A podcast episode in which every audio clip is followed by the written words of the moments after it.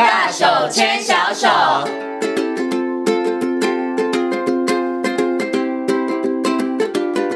这是教育广播电台，您现在所收听到的节目呢是《遇见幸福幼儿园》，我是贤琴。接下来呢，在节目当中呢，要进行的单元是“大手牵小手”的单元。很高兴的为大家邀请到国立台北护理健康大学婴幼儿保育系的副教授欧姿秀老师呢来到节目当中。今天呢，欧老师要跟大家呢好好来谈谈，其实很多的爸爸妈妈很关心的就是呢非营利幼儿园入学方面的问题哦。首先呢，先跟欧老师问声好，Hello，老师你好。贤琴好，各位听众朋友，大家好。嗯，今天呢，呃，欧老师要跟大家来讨论这个问题呢，我相信很多的爸爸妈妈耳朵真的要竖起来了。如果你的小朋友呢，已经到了这个要入幼儿园就学的阶段的话，大家对于这个议题可能会非常非常的关心。好，好，那我们今天呢，要来谈谈这个非营利幼儿园入学的问题。如果呢，听众朋友或是爸爸妈妈呢，对于这个非营利幼儿园有一些初步的认识跟了解的话，尤其你可能看过这个招生简章的话，你就会发现，哎。为什么在这个非营利幼儿园的这个优先入学的对象当中，有一个第一个就是不利条件的幼儿哈？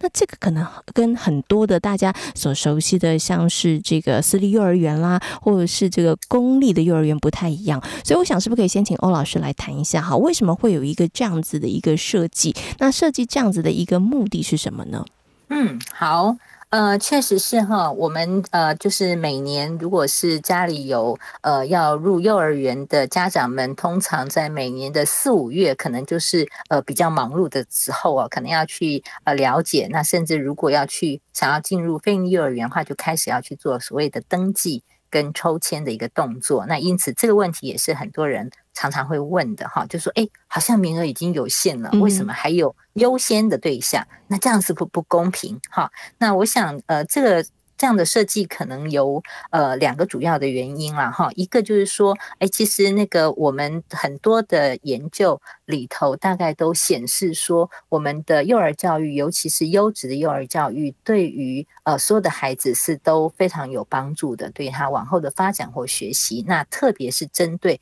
可能有所谓呃发展条件。有一些不利的孩子，那这个就是我们常讲，就是说，哎，他也许是因为他本身的条件就是发展慢一点，那他需要及早的优质的幼儿教育协助他，那或者是说他可能是因为呃家庭生活或地区的关系，呃呃，比如说他比较偏远的地区，那可能呃相关的经验，呃学习上的经验会比较呃跟一般的呃孩子不太一样，或者是说，哎家里可能可能经济的因素好，或者是有呃呃父母可能本身比较辛苦，好他没有太多的呃心力能够好好的呃陪伴孩子的部分，那就发现说这一类型的孩子，其实他可能如果及早有优质的这个教保服务给他的话，他未来呃，其实对他的帮助也好，或者因为他投入到我们整个社会的呃各个人力的资源啊，或者未来的一个呃，他也不需要太呃更多的照顾给他，所以整个社会成本是会降低的。好，所以这是一个原因。所以在很多国家，包括我们的台湾，其实公立幼儿园它也是有一个优先。呃，入学的这个对象，那跟我们非零语言是一样的，就是有所谓的六大类这样子哈。是，那包括低收入户的孩子啊，家庭的小孩，低中低收入户，或者是说他可能身心障碍的孩子，原住民的小孩，或者是说特殊境遇家庭的子女，或者是说，哎，他的父母或监护人是中度以上的身障者，那这大概都会被我们列为所谓优先的对象这样子。那第二个原因，哈，就是刚刚讲第一个原因，就是。为这个孩子本身，而这这个孩子其实呃，不管他生在哪一个家庭，当他如果没有好好的顺利发展的时候，其实他未来都会是国家社会的一个呃，需要有一些成本去承担这些事情。那反而如果我们及早的协助他，他将来还是会跟一般的小孩一样，其实成为我们国家非常重要的，不管是生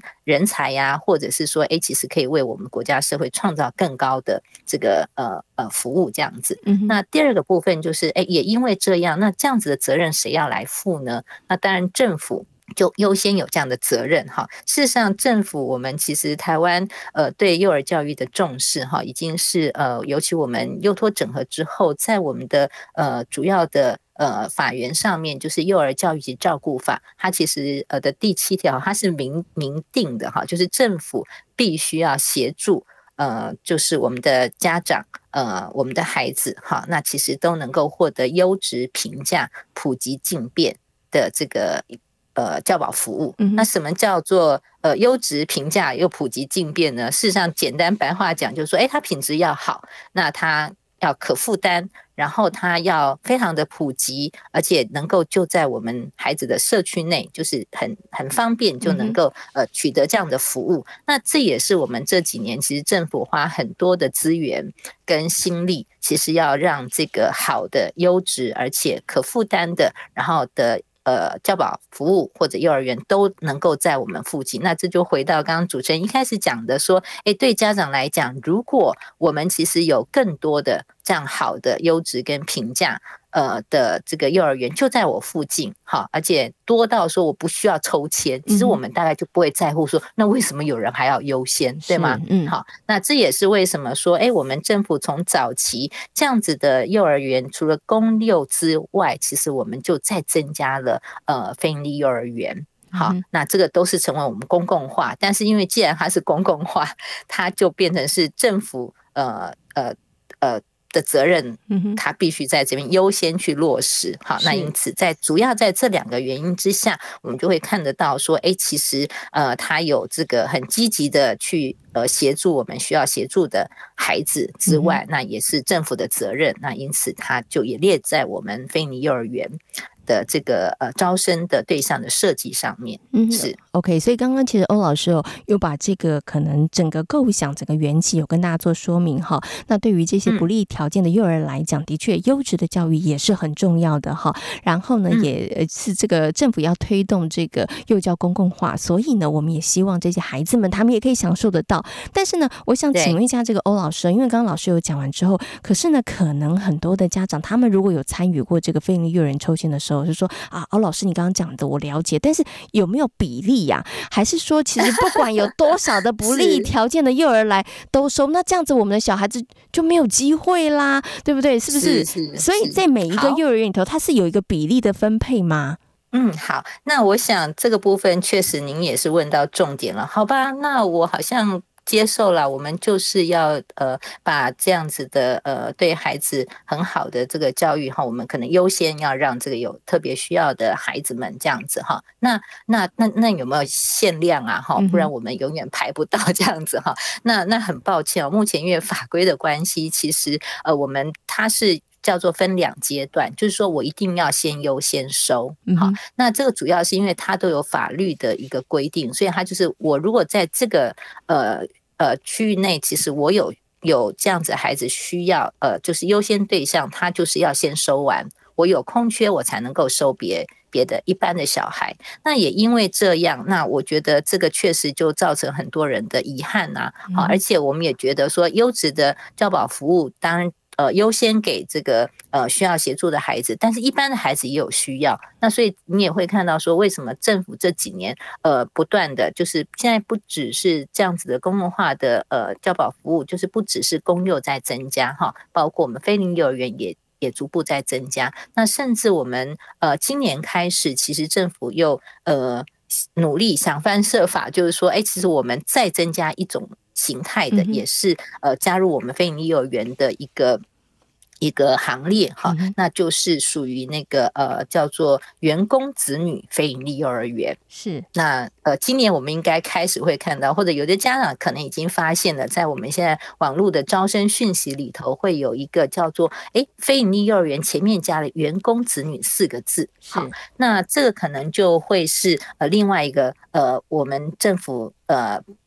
想要突破这个家长呃这个招生名额有限的一个问题哈，因为你你其实是优先要收托，所以我不能在名额上面做一个限制。但是我如果把总量，就是我把我们的非盈利呃幼儿园或把我们的公幼，其实再多增加一些的话，它同样也可以让更多一般的呃家庭的小孩能够呃进入到我们公共化的教保服务的行列里头，嗯、是是是，那这个就是刚刚讲的员工子女非营利幼儿园。其实我们非营利幼儿园在增加，目前政府其实是定了越来越多的大的目标哈，但是它有一个限制，就是说我们可能需要有场地，有适合能够呃办理呃优质非营利呃幼儿园的一个场地的地点出现。那我们过去盘点的地点比较都是在国中小的里头，或者是在校园的这个空间上面。但是随着这几年，哎，对对，这几年逐渐的盘点就发现说，哎，好一些公共的空间，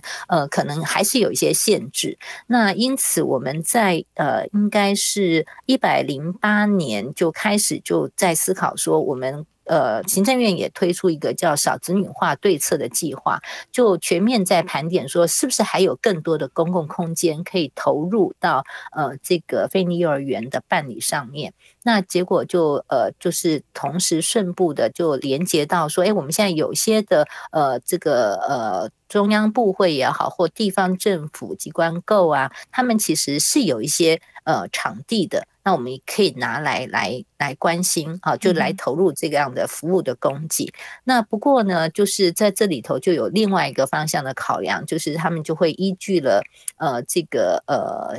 性平性平法性工法里头哈，就是说，哎，其实我们本来呃一般企业这几年也是在推动，就是要解决家庭呃育儿啊跟工作这个两头烧的问题，其实也在鼓励企业要去做这个呃企业的。呃呃，托育的服务是，那政府就检讨到说，哎，那我们公家地方哈，是不是我们对我们的员工哈，是不是也有善尽这一部分的照顾的责任？嗯、那就在这两个结需求的结合下，就是一般家长也需要更多的非营利幼儿园，然后就呃盘点到说，哎，我们中央部会啊机关构呃。呃，我举例来讲，例如说我们的呃这个嗯，国防部、啊、的中正纪念堂，哎、嗯，我们国防部啊哈，哎，它可能而我们的台堂啊哦，就是说这些地方，它其实可能都会有一些空间。那如果评估合适的话，是不是可以加入？那因此他就会呃发现说，哎，那我们就来把它盘点这样的场地出来。不过呢，因为它既然是呃依据这个呃性性工法来成立的时候。员工的子女，那他就会先优先员工子女进来。嗯，但是他如果他场地还有空间的话，那他就一样会在呃跟我们刚刚讲的优先收托的顺位的孩子，然后再来我们就会一般的社区的家长就会进来。所以我们呃今年开始应该是已经有呃全国有六个地地点。好，它其实包括财政部啊，有场地出来了哈，包括那个什么呃，我记得呃，国立大学、国立学校里头，它也有这样子的场地出来哈。那它就会变成说，哎，它会先优先呃，在比如说财政部里头内部的员工，那如果他还有剩剩下的名额，那他就会跟社区这边，然后一样优先呃。需要协助的孩子进来之外，那就是会有一般的社区的孩子也可以进来。对，甚至还有一种叫做，它如果场地够大，因为我们设置非营利幼儿园，它要有一定的场地，因为有一些法规对空间环境的一个呃规定哈。那我们也会有一些呃部会啊，或者是一些呃呃。政府的机关够，他们的场地没有这么大，他呃未来会成立一个叫做呃职场互助的教保服务中心，好，那他一样也会是呃同样的像刚刚的员工子女非营幼儿园一样哈，他如果说呃他呃这个内部的员工呃需求照顾完之外，他其实有剩余的名额，他一样会对外。来做招生的动作，所以我相信，呃，可能明后年之后，越就会有更多呃这样子的呃，在我们的生活周遭哈，其实会有这样子不同类型，但是也是一个呃呃，就是优质平价的一个教保服务的提供的场地会出现。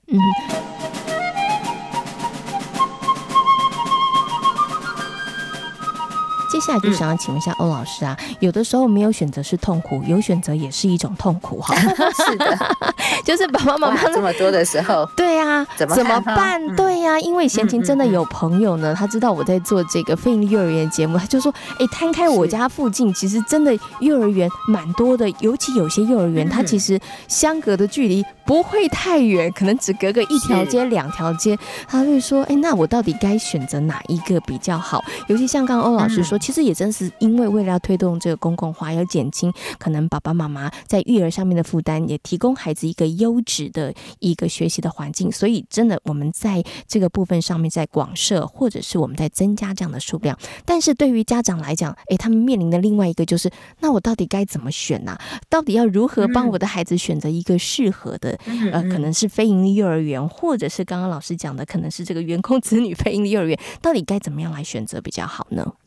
嗯嗯，好，呃，事实上，其实这个真的也是，哎，呃，常年就是，呃，就是孩子到了要进入幼儿园的时候，就是家长呃第一个会出现的一个问题，哈，哇，这么选哈，呃，这不是在非营利幼儿园里头才会有的问题，哈，那就是在所有一般的幼儿园，我们都会在想，那只是说，哎，有的。他就会先想，我是要去公用呢，还是我要非盈利呢，还是要到这个私立幼儿园？因为他可能在呃，也许收费上有不同，或者是说他的服务时段上面会有一些不同。好，那。那但是看起来就是说，如果即使进到非营利幼儿园，好像也是有同样的问题。如果我这房旁边就我已经决定要去非营利幼儿园，而我这个可以选择非营利幼儿园呢，其实不止一家的时候，那我想呢，呃，就是爸爸妈妈们，呃，你们的选择。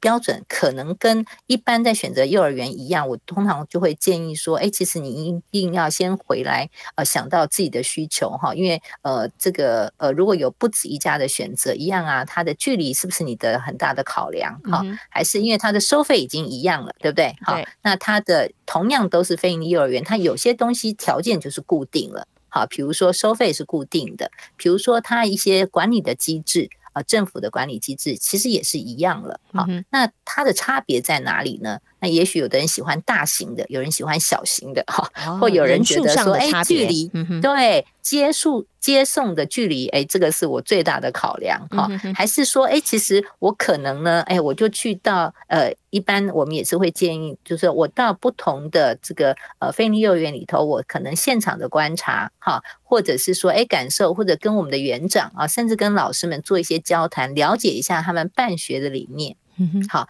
呃，可能在大方向是，也许是一样，因为在菲尼幼儿园，他们在呃来呃这个送件要来申请呃接受政府的委托来办理菲尼幼儿园的时候，是必须写一个叫做经营计划书的，然后来告诉我们的。委员们就是说，哎，如果我有机会来到这边办非营利幼儿园，其实啊，我对孩子的想学习的一个想法是什么？我对于课程的想法是什么？哈，那我的这个师资我怎么准备？哈，政府给我这么好的场地，呃，政府给我这么好的资源，那我怎么样去呃组织我的这个教保服务的团队？嗯，好，那我是在什么样的信念？那我有没有什么着重点？啊，那这个就一样，就是跟每一个呃办理非营利幼儿园，他会有他的想法。呃，它的呃，这个呃，一个重点的方向在这边。好，那这个我想就是同样在非营利院幼儿园里头，在同样的资源里头，嗯、呃，可能还是会有一些差异的。好，就是在呃，例如刚刚讲说，为什么要看？可能不一定是距离啊，大小的规模吗？还是是说，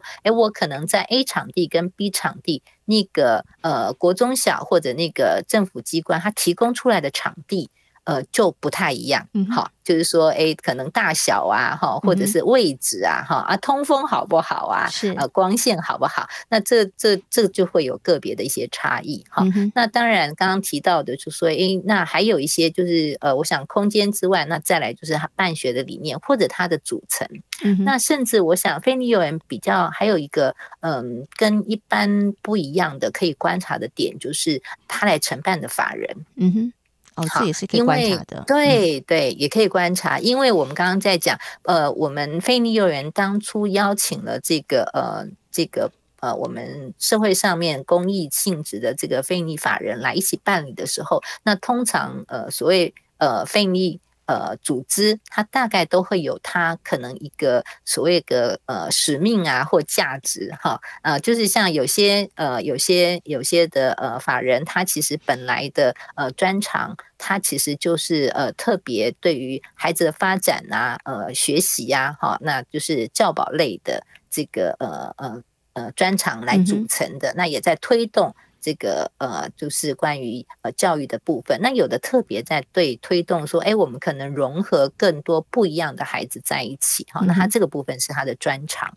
好，那他有没有这些资源？他这些资源怎么样运用在我们非营利幼儿园的制度里头？我想这也是一个可以观察、可以了解。除了我们刚刚提到的，就是说环境、空间呐、啊，呃，这边的一个实地的了解。啊之外，那还有法人，呃，可能有一些不同的专长，呃，资源可以来结合。那我们也关心说，其实上在呃非尼幼儿园，因为它是一个政府办理的，我们其实在课程的规划上面，它有一个呃很正向，可能对孩子的发展是很有帮助的。就是说，它其实是呃使用呃就是比较正常化，呃符合孩子呃发展。呃，适合幼儿的一个学习生活的呃环境，跟他的整个呃课程的一个走向，家长们可能在这个部分可以观察一下，他会有别于我们可能一般私幼儿园，我们就会觉得说，哎，家长你们喜欢什么，我们就会尽量来提供。他的呃用意就是说，其实政府办理的幼儿园，